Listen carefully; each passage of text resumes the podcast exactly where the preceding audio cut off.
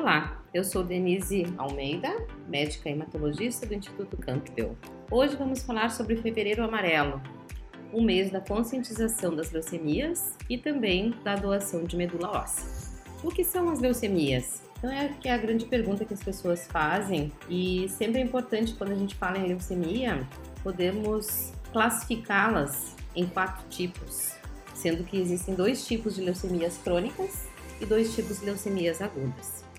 Então, habitualmente, as pessoas têm é, muito em si uma preocupação com relação às manifestações de uma leucemia e, obviamente, não são manifestações muito específicas, né, do ponto de vista de, de análise, porque depende também dessas, dessas formas, né, de leucemia. Na maioria das vezes, o paciente pode é, iniciar com manifestações secundárias ao grau da anemia. Então, normalmente cansaço, fadiga, é, poderá também desenvolver alterações da coagulação, porque habitualmente as leucemias podem cursar com alterações das plaquetas, é, principalmente nas leucemias agudas. Então, os níveis de plaquetas podem frequentemente estar baixos, e isso então é fazer com que né, o paciente possa ter é, equimoses, né, que são petequias, que são sangramentos a nível da pele.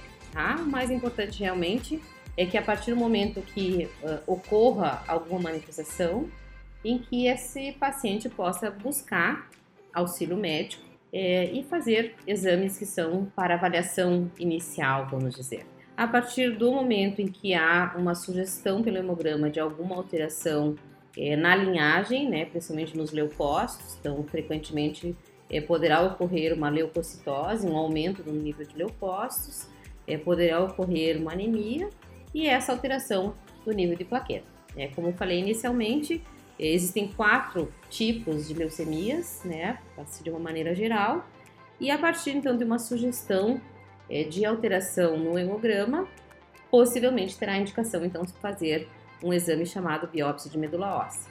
Então vai para patologia, vai para citometria de fluxo, vai para avaliação genética, né, de alteração de cromossomo, e através daí a gente consegue então determinar é, se realmente existe né, o quadro de leucemia, que tipo de leucemia é, e aí a partir, então a gente tem que lembrar que, leucemia, que as leucemias em geral é, é uma doença dentro né, de um contexto é, de um paciente, né, e que esse paciente deva ser muito considerado as questões de comorbidades, de medicamentos associados, se existem já alterações predisponentes, então são questões importantes de, de análise para o tratamento específico. Algo que sempre nos, nos indagam com relação à questão do transplante de medula, nem sempre o paciente com leucemia aguda tem indicação inicial de transplante de medula. Tá? Então, isso Uh, é uma indicação que vai ser construída no transcorrer do tratamento, dependendo do tipo também de doença, né, de manifestação e, e tudo mais, a gente vai estar indicando